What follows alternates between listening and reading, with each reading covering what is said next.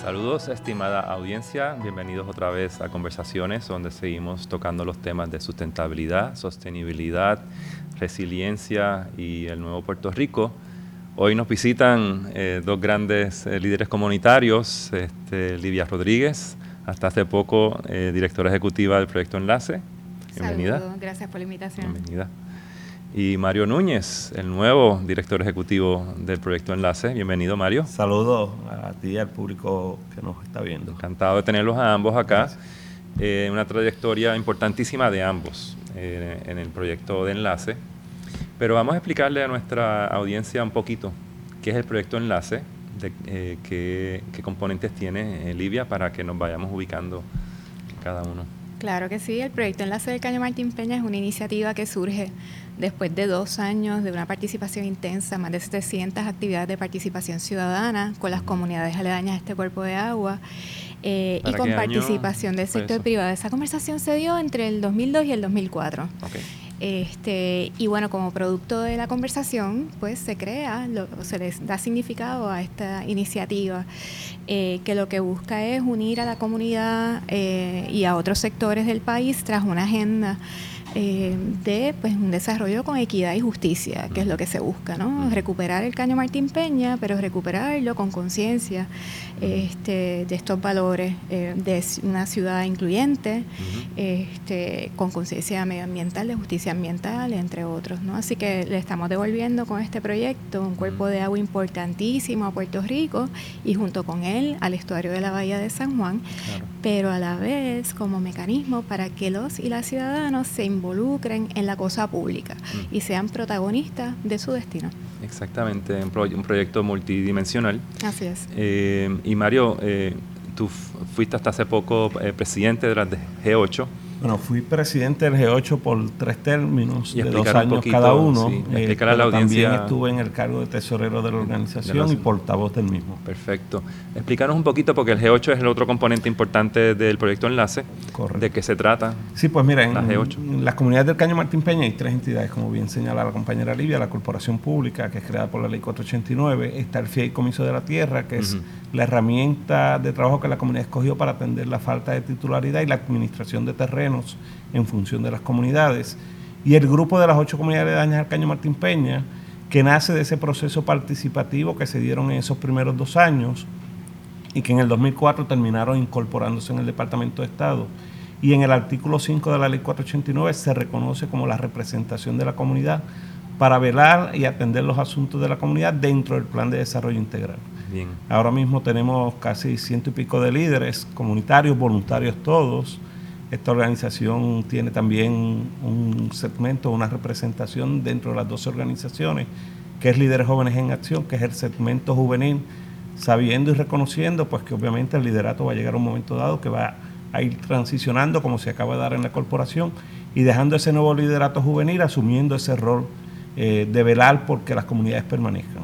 Este es un proyecto que ha sido de capacitación este, comunitaria importantísima, de autogestión eh, también, y ciertamente el desarrollo de los líderes juveniles ¿no? Eh, es vital para la sustentabilidad del proyecto.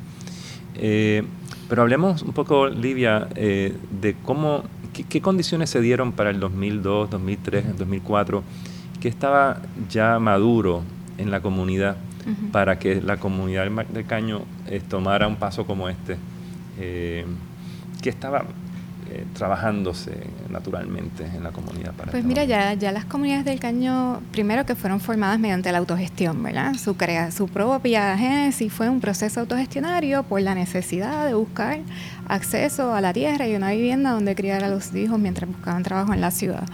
Este, así que hay una trayectoria de mucho tiempo de organización previo a que comenzara esta conversación alrededor del tema del dragado del caño Martín Peña. Eh, de hecho, la conversación comienza por una iniciativa más que tuvo el Estado, de las muchas que ha habido en los últimos 60 años, de que hay que dragar el caño, eh, pero con un acercamiento de ingeniería. Pues hay que sacar a toda esa gente de allí, ¿verdad? Lo que típicamente escuchamos, metemos la puerta, tragamos el caño y se acabó. Este, así que inclusive se veía desde, desde, el punto de vista del transporte marítimo y demás. Y esta conversación le viró los planes al revés al Estado. Eh, tan es así que como parte del proceso que fue facilitado ¿verdad? con una iniciativa este, de una oficina de participación ciudadana, etcétera, eh, lo que se provocó fue un diálogo de saberes entre los técnicos y un saber comunitario riquísimo. Y eso generó pues esta propuesta que es el proyecto Enlace. Así que, eh, ¿qué movió a la gente? a participar, pues desde mi óptica eh, tenía que ver mucho esa participación con las experiencias previas de desplazamiento. Eh, las comunidades del Caño prácticamente desaparecieron entre los 50 y los 70, la mitad de estas comunidades. Eh, así que pues ese tema del desplazamiento, el uso de herramientas por el Estado, como por ejemplo este, la expropiación forzosa, de forma bien atropellante, marcó generaciones de esta comunidad. Así que el que hubiera alguien hablando de dragar el caño y la gente decía, bueno, ¿y para dónde me van a mover? ¿Para un residencial público? Yo no me quiero ir de aquí, porque ¿para quién va a ser ese proyecto? Nos chupamos el hueso y queremos ser parte de lo que venga. Así que esa, eso yo creo que pienso, ¿verdad? Que fue quizás la inquietud mayor que llevó a la gente a involucrarse de la forma que se hizo en este proceso inicial. Mario, tú naciste también en la comunidad de del Caño Martín Peña. Pues literalmente podemos decir que sí, pero realmente nací en Lloren Torres, en el Hospital de la 22, porque mis papás habían pasado por un proceso de expropiación cuando vivían en el Fanguito, en la 23 abajo, y terminaron viviendo en Lloren Torres. Mi mamá obviamente nunca se acostumbró a ese tipo de viviendas así encerradas. Venía pues de una comunidad abierta y realmente le dice a mi papá, yo no sé qué tú vas a hacer, pero tenemos que salir de aquí. Eh, se le dieron unas condiciones económicas a mi papá, compró un solarcito allí a un señor que tenía un almacén de botellas, le compró esa estructura y construyó la casa. Así que desde marzo del 1962 llevo residiendo en la comunidad de las monjas. De las monjas. 58 años. Y Mario, tú has sido testigo y has vivido lo que Livia ha descrito. Eh, cuéntanos desde tu perspectiva al tú vivir en el caño, ¿qué, tú, qué capacidades tuviste ahí de la comunidad que se pues fue este, desarrollando? tenemos que reconocer que este ha sido el proyecto o la iniciativa gubernamental que más avance e impulso tuvo en términos del dragado, porque previo a eso hubieron unas iniciativas, en los 70 hubo una donde hubo unas expropiaciones, pero una vez, sabemos que en Puerto Rico lo permite toda la política, una vez hacen los cambios de gobierno, esos proyectos se engavetan. Este proyecto, gracias a Dios, a, a que está dirigido por una junta de directores, que está dirigido por la comunidad, no ha tenido esa situación y hemos seguido continuando por 18 años trabajando. Así que, como bien señaló la compañera Livia, eh, habíamos visto experiencias previas de comunidades como Toquío, cerca de la milla de oro en Atorrey, que en la década de los 70 el gobierno decía que no podían ser desarrolladas por lo costoso y porque eran zonas inundables.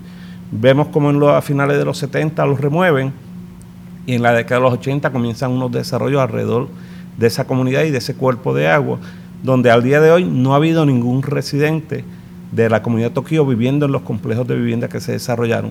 En el caso del Caño Martín Peña, eh, la tónica o la dinámica es muy diferente.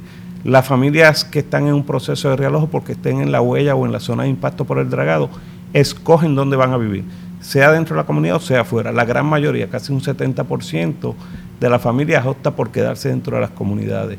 Así que eso ha permitido a la corporación ser creativos en eh, reconstruir viviendas, adquirir viviendas que están vacantes, rehabilitarlas para esa familia. Entonces, pues eso es una diferencia bien marcada a cómo se daban los procesos de desalojo de realojos en Puerto Rico. En el caso de Caño Martín Peña, no creemos en los desalojos, creemos en los realojos. Y, y Lidia y Mario, hablarnos un poquito de la experiencia eh, post eh, María. obviamente fue un momento traumático para la comunidad, pero se aprendió mucho.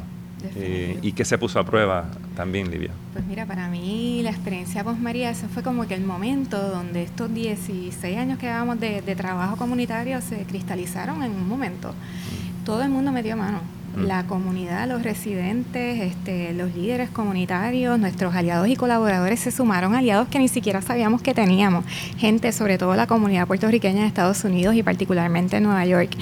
Este, la forma en que dijeron presente fue increíble, tan es así que esta comunidad eh, pudo ¿verdad? atender los momentos más difíciles de crisis Este, y, y, estando localizada en el corazón de San Juan, no fue hasta 30 días después del huracán que el gobierno dio su primera cara por allí.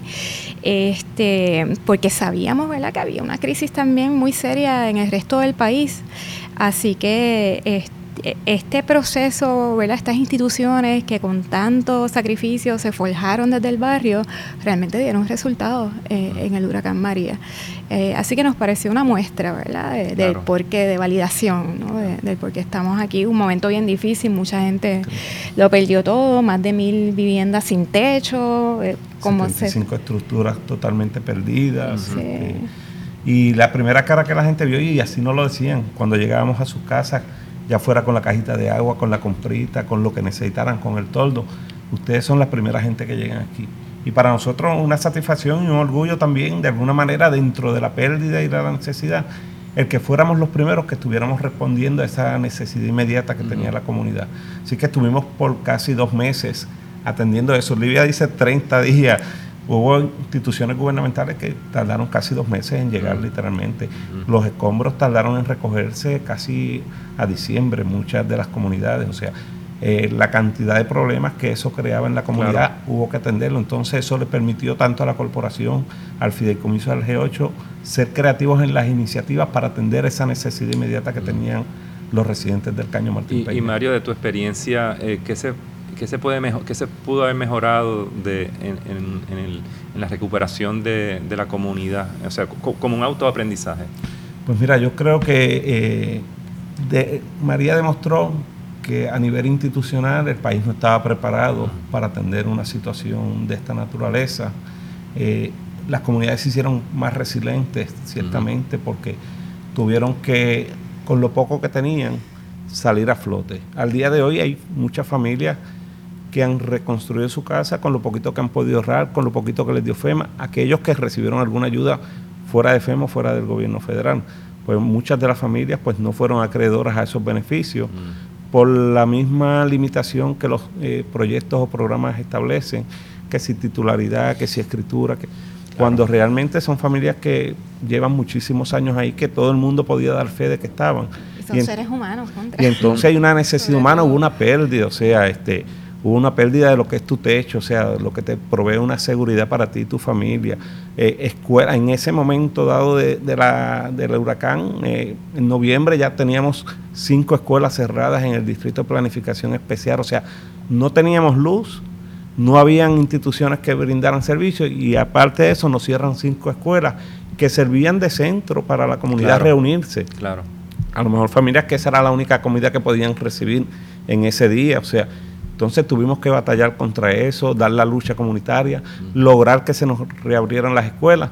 Finalmente terminaron cerrando otras tantas, pero la comunidad demostró su poder y la gente vio que si se organizan, que si se, se organizan y se unen, van a lograr cosas que bajo otras circunstancias no se van a lograr en este país. Y, Mario, eh, de esta experiencia, ¿se ha planificado ya un centro de resiliencia comunitaria o se está trabajando un modelo como ese? Sí, estamos trabajando, eh, el G8 junto al Fideicomiso de la Tierra, eh, están trabajando una serie de iniciativas eh, y el centro que vamos a usar son esas mismas escuelas que cerraron, de manera que no se pierda desde cocinas comunitarias para cuando vengan situaciones de emergencia atenderlas, centros de capacitación para la comunidad. Hoy inauguramos la tienda solidaria en una de estas escuelas, que es la Jaime Rosario Báez, que es el centro de la comunidad de Buenavista Santurce, y a la misma vez también va a ser la sede de operaciones del Fideicomiso de la Tierra. Así que estamos dando usos proactivos a estas facilidades que de alguna manera se convierten en estorbo y que la comunidad, por su organización y por las instituciones que tenemos, hoy le estamos dando otro uso a esas escuelas de manera que sirvan a la necesidad de la comunidad y respondan a esas necesidades. Livia, y el tema de la falta de titularidad, eh, no solamente en el Caño, sino también en las otras comunidades de Puerto Rico, esa falta de, esa documentación que se puso tan patente con el tema de FEMA. Eh, hay un, hay un riesgo eh, enorme de desalojo y de desarraigo, eh, por, precisamente por no tener esa, esa, esa, titularidad, por un lado, pero por otro lado, por la precariedad en que muchas de estas comunidades han tenido que asentarse en zonas inundables o en zonas...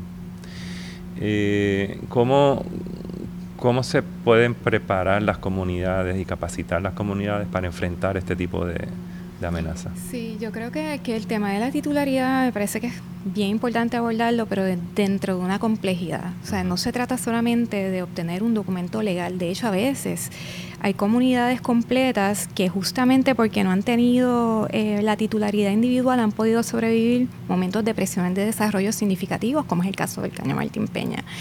Este, así que no necesariamente tener un documento resuelve todos los problemas.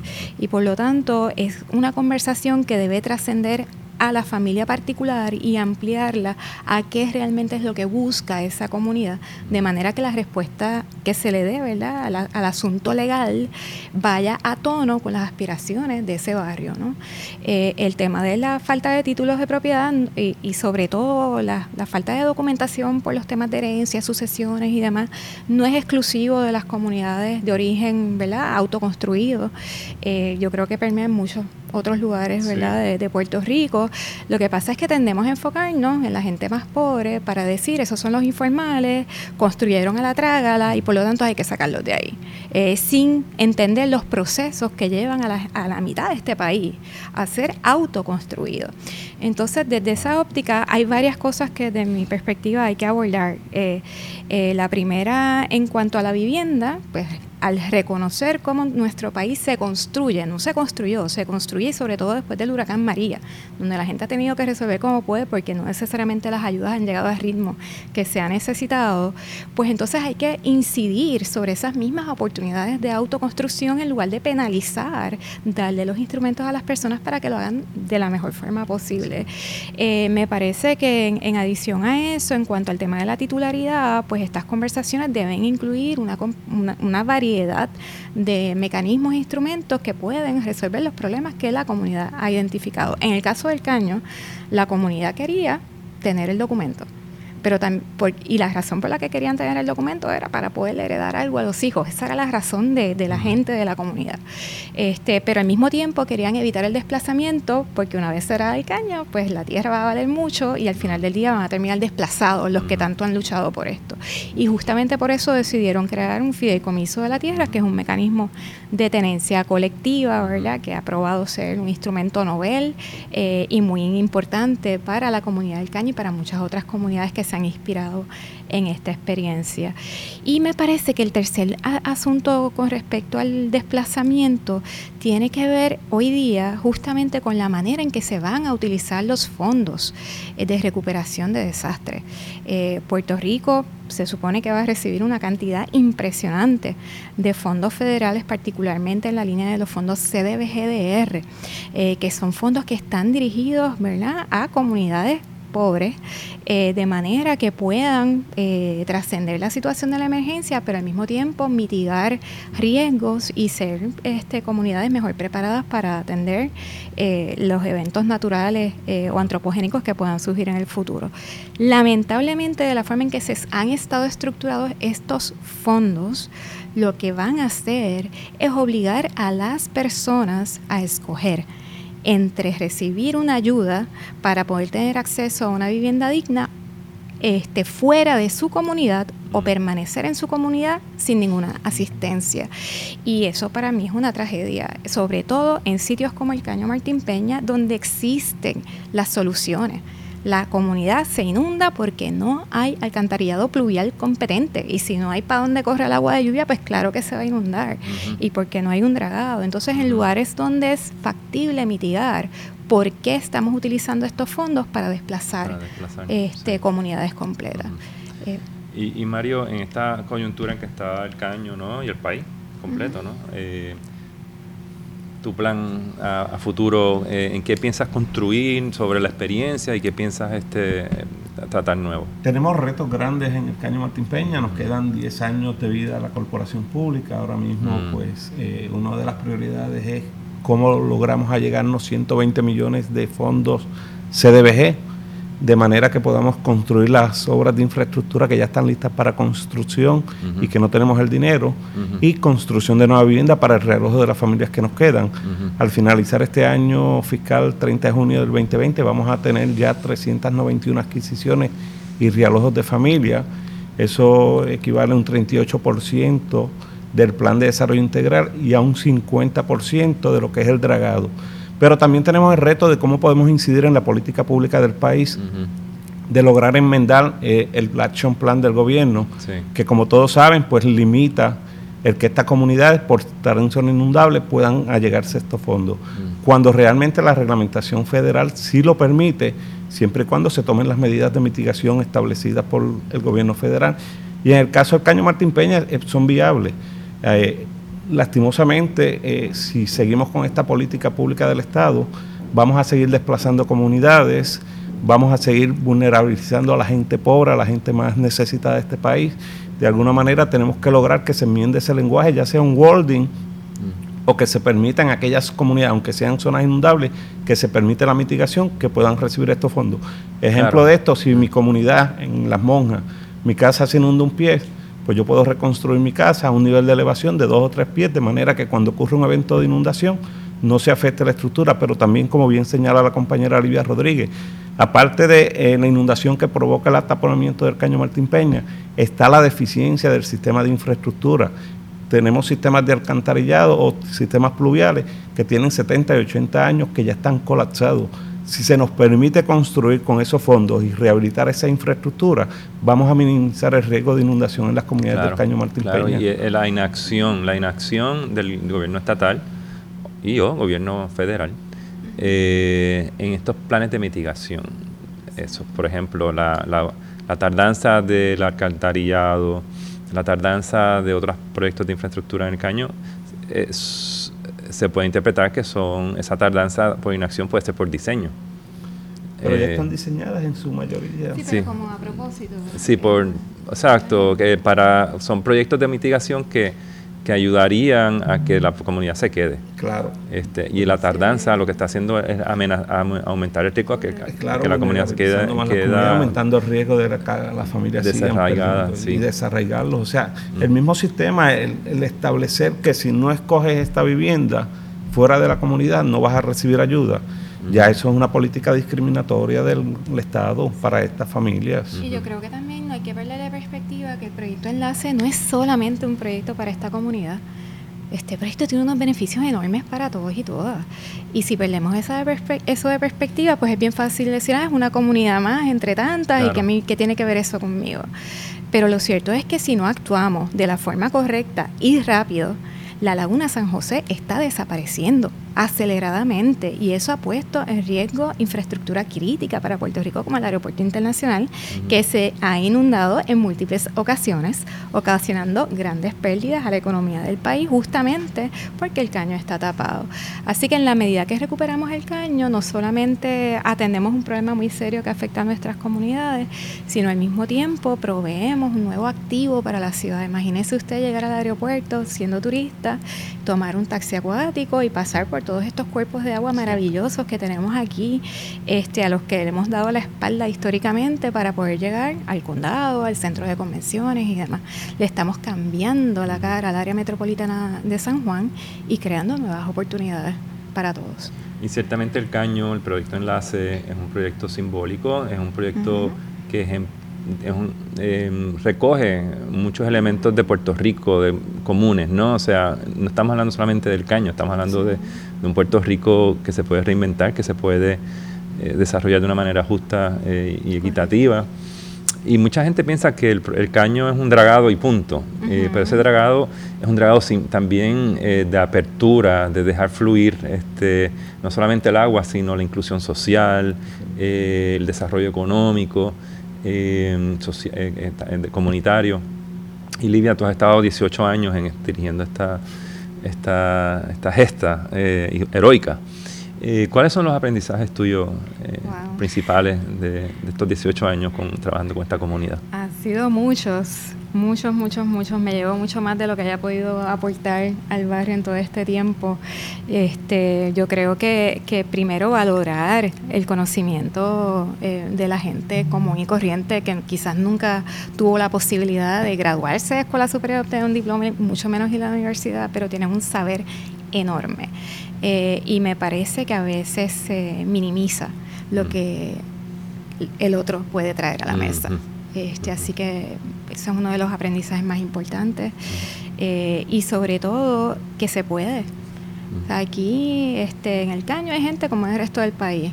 Populares, PNP, independentistas, ateos, religiosos, católicos, evangélicos, budistas, inmigrantes, boricuas, este, dueños, no dueños, inquilinos, una diversidad enorme de intereses, ¿verdad? Este, edades, eh, retos, eh, y si el caño se pudo poner de acuerdo y pudo traer a la mesa, y ha podido traer a la mesa a tanta gente de la empresa privada, de universidades de otros países a apoyar esta agenda y ha logrado meter al barco, a veces exitosamente, a veces no tanto, a distintas administraciones de gobierno, quiere decir que nosotros como puertorriqueños podemos hacer muchas cosas. Este, y me parece que quizás uno de los grandes aprendizajes incluso de María ha estado en esa dirección. Así que eh, eh, pienso que aquí hay pues una puntita de lanza, un atisbo de lo que podemos hacer como país y que vale la pena De acuerdo, esa es la, gran importancia del legado de las comunidades del, caño.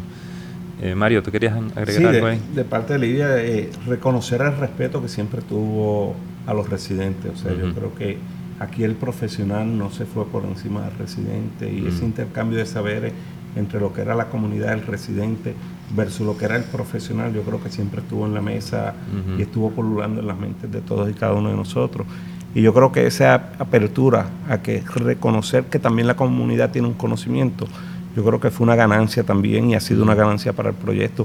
El que ocho comunidades se sentaran en una mesa de trabajo bajo la dirección de Libia a esbozar lo que era un plan de desarrollo integral y el desprendimiento eh, de los líderes y de los residentes del individualismo que muchas veces las instituciones promueven y pensar de una manera colectiva, eso es un asset para esta corporación y ha sido un asset para el proyecto. Y yo creo que eso es lo que la gente ha visto a través mm. de estos años, de ese trabajo que Livia y el compañero Alejandro Coté hicieron desde la base con la gente. Sí, y ciertamente en este mundo, en este Puerto Rico post verano del 19, todo cambió. Eh, muchas lecciones se pueden aprender de los 18, 20, 100 años de, historia del, caño. Eh, creo que hay un tesoro de lecciones ahí eh, y ciertamente el, el, proyecto Enlace ha estado capacitando otras comunidades de Puerto Rico también. Sí, hemos estado, por lo menos desde el G8 y desde el proyecto, hemos estado compartiendo esas experiencias con muchas comunidades.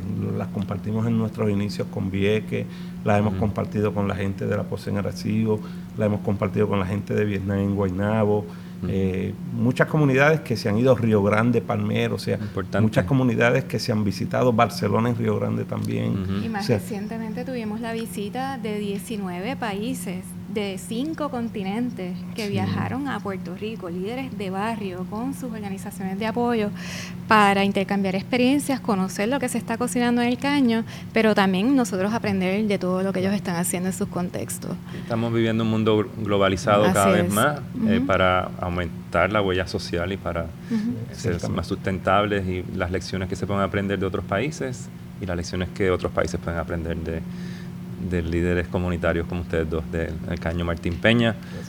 Eh, Mario, eh, Livia, encantado de tenerlos a los dos acá. Eh, mucho éxito Gracias. a ambos. Estaremos pendientes a la, a la, gesta que continúa en el Caño Martín Peña para Puerto Rico y para el resto del mundo. De mi parte, seguimos contando con esa colaboración que siempre el Grupo Ferrer Rangel ha tenido para con el proyecto, siendo aliado y colaborador. Así que estamos allí y vamos a seguir manteniendo esta vía de comunicación y estas alianzas que hemos desarrollado y que se han estado desde la comunidad y desde el proyecto. Así que muchas gracias. Gracias por el espacio. Cómo no, siempre. Adelante. Hasta la próxima, estimada audiencia. Nos veremos pronto.